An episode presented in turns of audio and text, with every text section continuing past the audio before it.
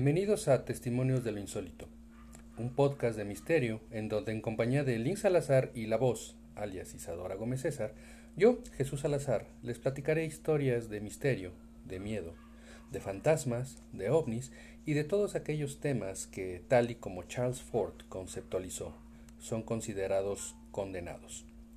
Condenados o forteanos, porque por su extrema extrañeza se prefiere ignorar antes de tratar de entender su naturaleza para encontrar una explicación racional. En este canal les expondremos dichos casos y en la medida de lo posible trataremos de presentar los hechos concretos para que cada uno tenga sus conclusiones. Las historias que leeré serán tomadas del libro recopilatorio de Tomás Doreste de Editorial Posada, edición de 1972, llamado Testimonios de lo Insólito. Antes de comenzar, te pedimos que nos sigas en nuestras redes sociales, Facebook, Twitter, como testimonios de lo insólito. Suscríbete, comparte, dale like y activa las notificaciones para que no te pierdas ningún episodio. Así pues, bienvenidos a este su programa de misterio, Testimonios de lo insólito. Y recordamos que la, eh, el episodio anterior hablamos de desapariciones eh, misteriosas. Nadie sabe a dónde se fueron. Este, donde vimos algunos, eh, algunos casos que este, son verdaderamente extraños. Y hoy vamos a continuar con casos que sucedieron en el mar. Uh, ¿Okay? Ahora vamos, ahora vamos a extraños casos en el mar. También en el mar suceden cosas misteriosas, imposibles de explicar. ¿Por qué se esfuma la tripulación de un barco? ¿Cómo sucedió con el tristemente famoso mar y celeste? ¿Por qué en determinados lugares del océano se ocasionan tragedias que jamás logran aclararse? ¿Acaso existe un pueblo que habita en las profundidades del mar, el cual es responsable de las desapariciones citadas en las historias de los navegación?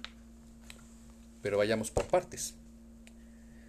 Poco después de terminar la Segunda Guerra Mundial, el FBI descubrió documentos ultrasecretos en los archivos militares japoneses. Unos asombrosos informes revelaban que habían realizado con seres humanos injertos de branquias de tiburón y de órganos respiratorios de mamíferos marinos. Los hombres dotados con branquias de tiburón, al decir de esos informes, pudieron vivir durante algún tiempo como verdaderos peces. Charles Ford creía que en el fondo del mar vive un pueblo acuático y en algún caso tendremos que hacerle, pues muchas, pero muchas de las predicciones que hizo a comienzos del siglo se, de, perdón, de las predicciones que hizo a comienzos del siglo se realizarían al paso de los años. Y tal vez hubiera sentido gran alegría de haber leído la noticia del descubrimiento en noviembre de 1969 por un pescador de la costa sur de Francia de una extraña criatura varada en una roca del mar Mediterráneo. Ese monstruo, especie de enorme pez totalmente desconocido para los especialistas en biología marina, tenía orejas de hombre y presentaba características humanas indiscutibles. Más tarde, fue confiado a los investigadores del Museo Oceanográfico de Mónaco.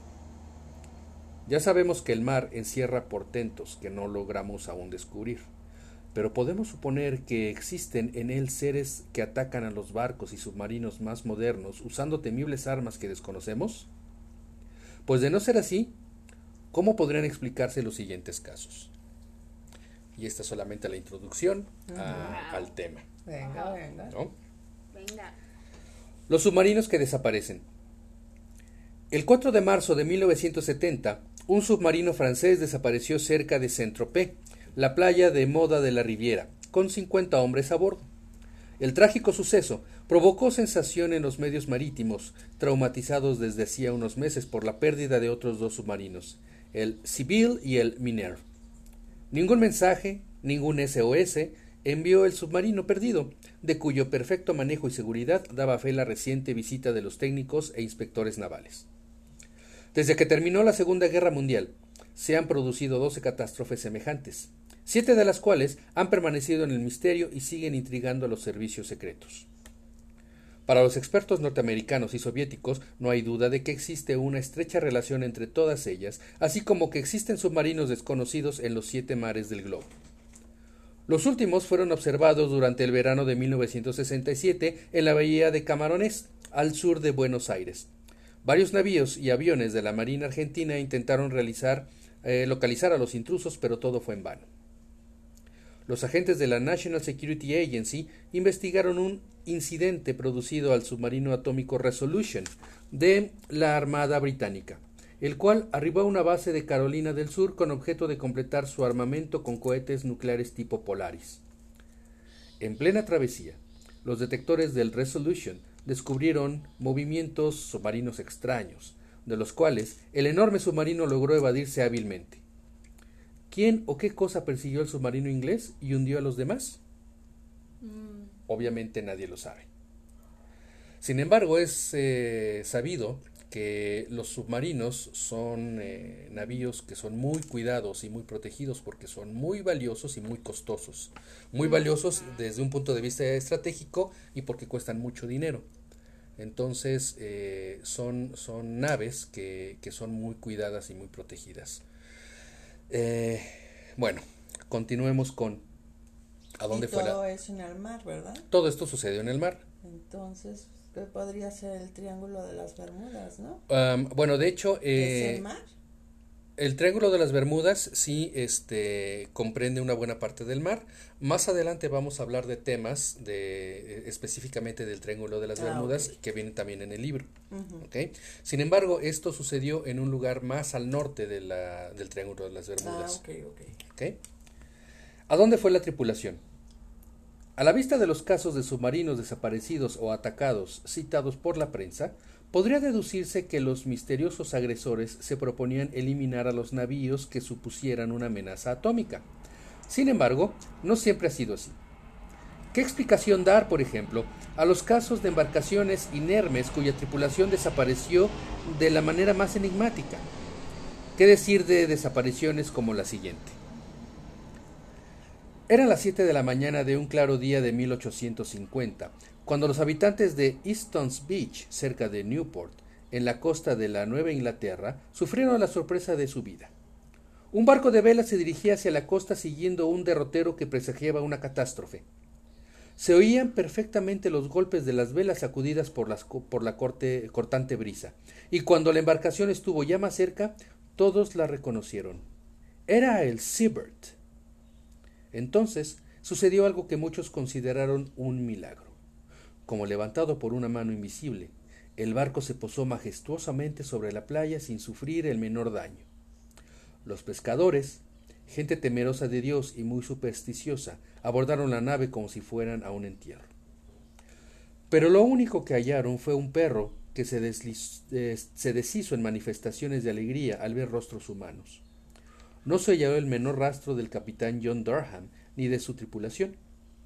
Pero todavía quedaba otra sorpresa. Cuando entraron en la cabina, hallaron café caliente sobre la estufa y un sabroso almuerzo listo para ser comido. También advirtieron que los camarotes de la tripulación olían fuertemente a tabaco. El capitán Durham tenía fama de buen marino y de hombre cuidadoso. Su libro de bitácora estaba abierto con el último registro anotado. Branton Reef a la vista. Branton Reef es una cadena rocosa frente a la costa, a unas dos millas de Newport, a donde se dirigía ese navío de 300 toneladas procedente de Honduras. La nave permaneció encallada en la playa durante largo tiempo. Se especuló sobre cómo, dónde y cuándo y por qué el capitán y sus hombres se esfumaron sin dejar rastro. Oh, El extraño caso del Zacarías Conde. El Zacarías Conde es el nombre del barco. Pero también en México suceden cosas raras. El caso que reproducimos a continuación sucedió en la costa del Pacífico hace medio siglo. Ignacio Franco era capitán de la Marina Mercante Mexicana y estaba al mando del Zacarías Conde que zarpó de Acapulco el 19 de mayo de 1920 rumbo a Manzanillo, con, em, con una tripulación de 15 hombres y 15 pasajeros a bordo. Cargaba 260 toneladas de mercancía que debería entregar en el puerto de Colima. A pesar de la distancia tan corta, el barco se perdió por el camino. nunca se supo dar una razón lógica a los familiares de los desaparecidos, puesto que nunca se halló una tabla ni siquiera el perro que llevaban a bordo. No hubo tormentas que mencionar en esos días, ni se reportó su aparición en ningún otro puerto del Pacífico. El barco había pertenecido a un comerciante chino, quien se lo vendió a un tal señor Soto, originario de Mazatlán. A bordo del barco iba el administrador del barco, que era hijo del dueño. Es decir, no se puede pensar que este, fue por descuido. Así es. ¿no? Eh, de hecho, vos, tú, por tu eh, niñez, por tu experiencia de vida, debes conocer varias historias eh, relacionadas con el mar, con barcos y demás. No Sí, solamente de la marina, sino también, este, y no solamente de la marina, sino también del ejército. Me imagino que, que en algún momento podrás aportarnos con alguna de esas historias extrañas que quizá escuchaste cuando eras niña. Pero continuemos. El dramático fin de un barco. Este otro caso sucedió en febrero de 1948 en un mar apacible con tiempo despejado. Un barco holandés que navegaba por los estrechos de Molucca al sur de las islas Filipinas escuchó de pronto un desesperado llamado de auxilio, el clásico SOS. Hubo un corto silencio y después el radiotelegrafista oyó estas palabras. Todos los oficiales muertos. Sala de mapas. Tripulación muerta. Volvió el silencio. Se intentó localizar el barco que envió tan insólitos mensajes. Barcos de rescate procedentes de la entonces Sumatra holandesa partieron hacia la posición indicada y el barco fue hallado a unas 60 millas del lugar que se presumía. Cuando una patrulla abordó el Urang Medang, un cuadro de horror se presentó ante los ojos de los investigadores. ¿Es alemán? ¿Mandé? ¿Es alemán el nombre? No, Urang Medang es este. Suena como filipino. No había una sola persona con vida en el barco. El capitán estaba tirado sobre la cubierta, a un lado de los oficiales muertos. El radiotelegrafista, como todos los demás, tenía el rostro vuelto hacia arriba, con una horrible expresión de terror. Después de una rápida inspección, decidieron remolcar el barco hasta el puerto más cercano. Pero de pronto comenzó a salir fuego de la bodega número 4. Cobró tal fuerza que resultó imposible dominarlo. Decidieron cortar amarras y el barco saltó segundos más tarde por el aire, desgarrado por una pavorosa explosión. Todavía no se ha podido aclarar el enigma del Urang Medang. Mm. Y ahora sí vamos a entrar a una historia del Triángulo de las Bermudas. Eh, hay muchísimas historias que han sucedido en el Triángulo de las Bermudas y hay muchísimas teorías acerca de qué es lo que sucede ahí. Eh, pero vamos por partes. El Triángulo Infernal de las Bermudas. Los casos citados con anterioridad sucedieron en diferentes lugares del mar. Pero existen dos puntos precisos en el Océano Atlántico que temen como al diablo los navegantes. Uno de ellos es el cercano a las cos- costas norteamericanas, formados por el Triángulo Florida, Bermudas, Haití, también conocido como el Sky Trap o trampa del cielo. Día y noche viajan por ese lugar barcos y aviones cuyos pilotos saben que a veces suceden cosas extrañas que nadie puede explicar. Mm. El 5 de diciembre de 1945, cinco bombarderos Avenger despegaron de la base aérea de Fort Lauderdale en Florida. Debían alejarse 100 160 millas hacia el este, dar vuelta al norte y regresar. Era un vuelo de rutina, muy sencillo, y los cinco aviones iban perfectamente equipados. A las 3.45, ya de regreso, la radio de la base escuchó un mensaje urgente del comandante del escuadrón. Fue grabado y todavía hoy los expertos lo escuchan a veces. No vemos tierra. No estamos seguros de nuestra posición. El día era claro. Qué miedo. Imagínate. sí. Qué pesadilla. El día era claro. La visibilidad perfecta. ¿Cómo explicar esa desorientación? Llamaron a los cinco aviones, pero fue inútil. Era posible escuchar sus conversaciones y las extrañas preguntas que se hacían, pero nada más. Lo más curioso se produjo a las 4.25, cuando oyeron al comandante decir las siguientes palabras. Y no sabemos exactamente dónde nos hallamos. El mar es muy extraño. Estamos a unas 220 225 millas al noroeste de la base. Y todo parece indicar que... Y se produjo el silencio. Un hidroavión Martin con equipo de salvamento despegó rumbo al mar. Menos de diez minutos después dejaba de contestar por radio y desaparecía también. El portaaviones Solomons, que se hallaba cerca, lanzó al aire todos los aviones disponibles y más de 100 barcos y 300 aviones inspeccionaron el océano a continuación. No hallaron restos de ninguna clase. Nunca se supo qué pudo sucederle al hidroavión de socorro que era eh, que en caso de falla el emisor de radio no le hubiese sido fácil posarse sobre el agua. Pero todavía iban a producirse más desapariciones misteriosas. El 29 de enero de 1948, el Star Trigger, cuatrimotor Tudor 4 de la British South American Airways, salió de Londres con 40 personas a bordo a las diez y media de la noche. Cuando se hallaba a 400 millas de las Bermudas, volando rumbo a Kingston, Jamaica, informaron por radio que todo iba bien y que el tiempo era bueno. Ese fue su último mensaje. Y a pesar de las búsquedas efectuadas desde el día siguiente, el avión no volvió a ser visto. Menos de un año después, el 28 de diciembre de ese mismo año, un avión de transporte militar despegó de Puerto Rico con destino a la Florida. Llevaba a bordo 32 pasajeros, dos de los cuales eran recién nacidos. A las 4.13 de la mañana siguiente, el capitán llamó a la torre de control de Miami y pidió instrucciones para aterrizar. Declaró que todo iba bien y que estaba a 50 millas de la pista, cuyas luces distinguía a lo lejos. Después de eso, silencio. Tres semanas más tarde, el Ariel, otro cuatrimotor británico de la misma compañía, sufrió igual destino. Había despegado de las Bermudas a las 7.45 de la mañana del día 17 de enero de 1949 con destino a Kingston, con 13 pasajeros y una tripulación de cinco hombres. El comandante de la aeronave informó que esperaba llegar a Jamaica a la hora prevista. Y eso fue todo. A mí me recuerda, me recuerda una película, la de Encuentros cercanos del tercer tipo. Ajá. Donde van llegando también, este, al final que van bajando, este, pilotos de hace años y así, niñitos. Este, algo así me recuerda. Ok. Que como varios fueron abducidos. abducidos y por ejemplo de ahí del Triángulo de las Bermudas y así de diferentes lugares.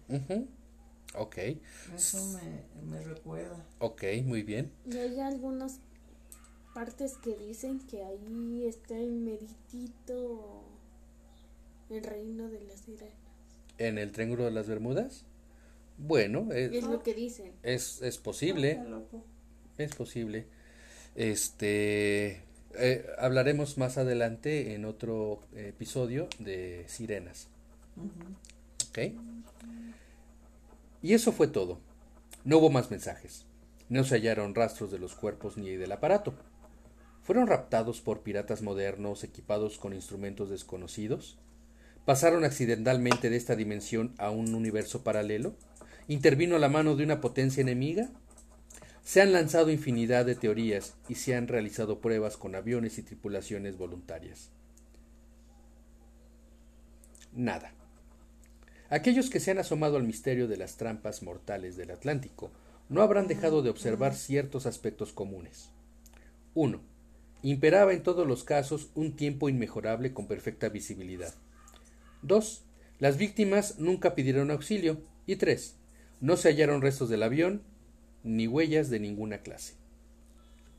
Es decir, no todo fue como que muy repentino y muy eh, eh, no, no, tuvieron tiempo de, pedir ayuda o no tuvieron tiempo de darse cuenta que algo malo sucedía. Menos mal. ¿Qué sucede en el paralelo 35? Más al este, a la altura del paralelo 35, en la isla Azores y Portugal, existe otra zona que resulta una trampa mortal. Durante el siglo pasado era frecuente hallar navíos y nadie a bordo en estos parajes, y todavía en la actualidad nos llegan noticias de extrañas desapariciones. Por ejemplo, en 1969 se produjeron cinco casos que todavía no se aclaran. El 30 de junio de ese año, el barco británico Maple Bank descubrió un yate de 20 metros sin identificación que flotaba con quilla para arriba. Y el 4 de julio, otro barco inglés, el Cotopaxi, se encontró con otro yate desconocido que navegaba sin nadie a bordo.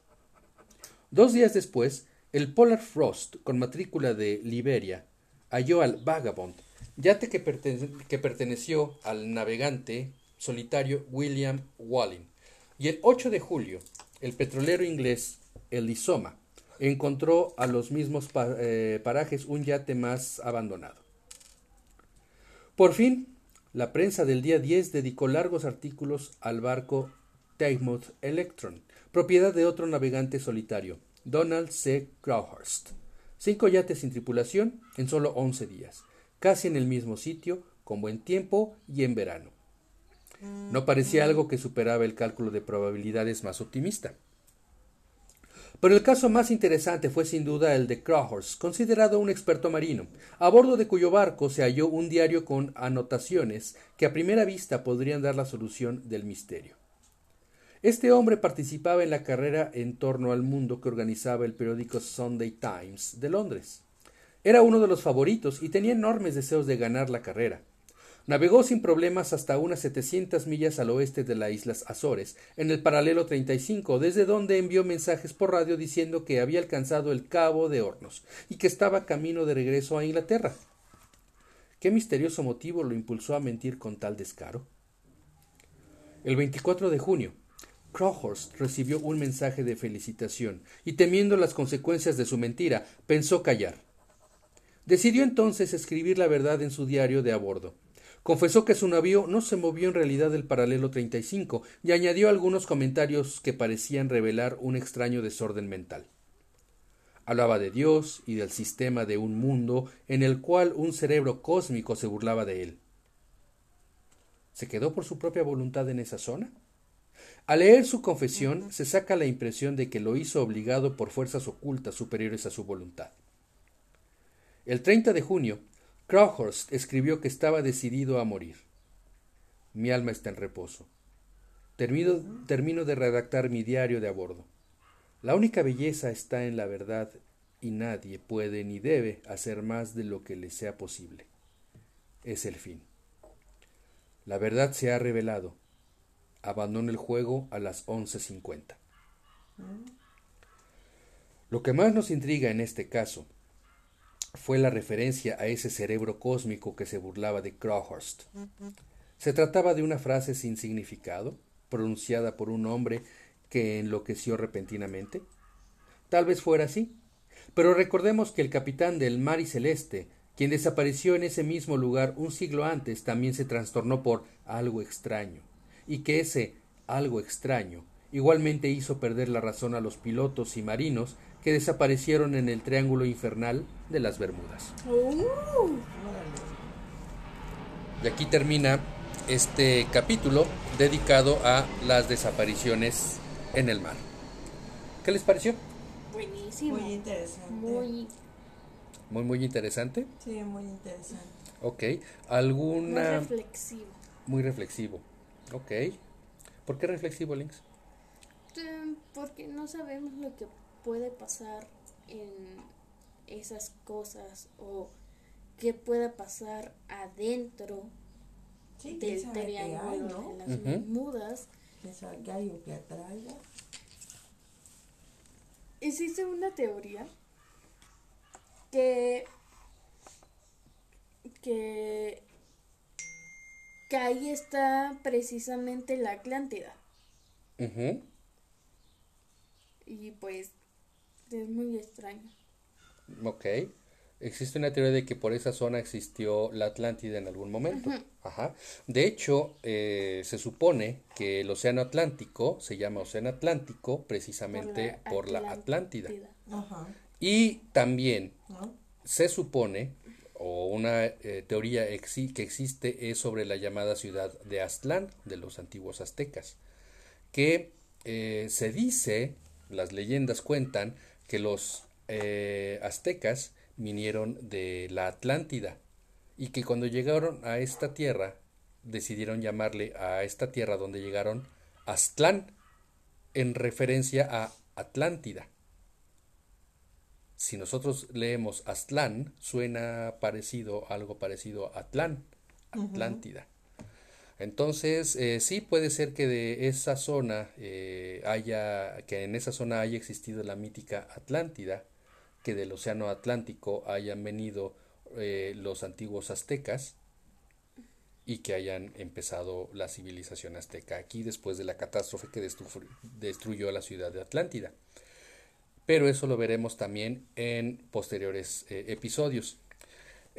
Eh, algunos de los relatos que, leí me hicieron recordar un relato de un, este, de un avión español que de hecho eh, una vez que terminemos de leer los relatos de testimonios del insólito, vamos a continuar con historias eh, insólitas, pero ya más, eh, ya que no sean contenidos en el libro, sino que sean de otras fuentes. Sin embargo, les platico rápidamente de este caso de un avión español que el piloto, no recuerdo ahorita el nombre, pero cuando tratemos el tema vamos a dar todos los datos, eh, reportó a la, a la torre de control que estaba entrando en una misteriosa nube y que esta misteriosa nube estaba muy, era muy brillante, que tenía un brillo muy especial.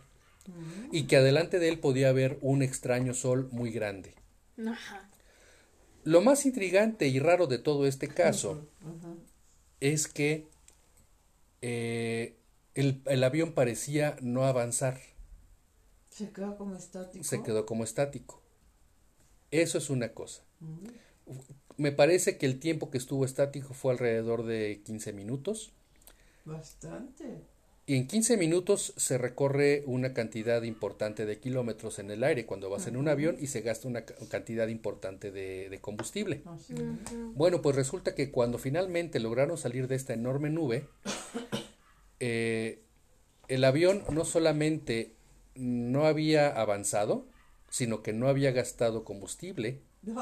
Y aparte, el contador de kilómetros no había, este, no había avanzado, sino que había incluso retrocedido. O sea, como si fueran al tiempo, ¿no? Como si hubiera viajado en el tiempo, así es. Mm. Finalmente terminaron aterrizando normalmente como tenían que aterrizar, pero eh, sabemos que los pilotos no son muy dados a contar sus experiencias de este tipo porque pueden perder su licencia. pueden, pueden perder su trabajo. Sin embargo, hay muchos pilotos que en forma anónima han decidido contar los casos que les ha sucedido. Eh, y bueno, hay, hay muchos casos muy interesantes de aviones, de barcos, eh, que son contados por gente muy experimentada, por gente que difícilmente podría confundir un fenómeno natural eh, con, algo que no podemos entender. Pero repito, estas historias las contaré, eh, eh, las, las, contaré y las platicaremos en episodios más adelante, ya que hayamos terminado de leer Testimonios del Insólito. Muy bien.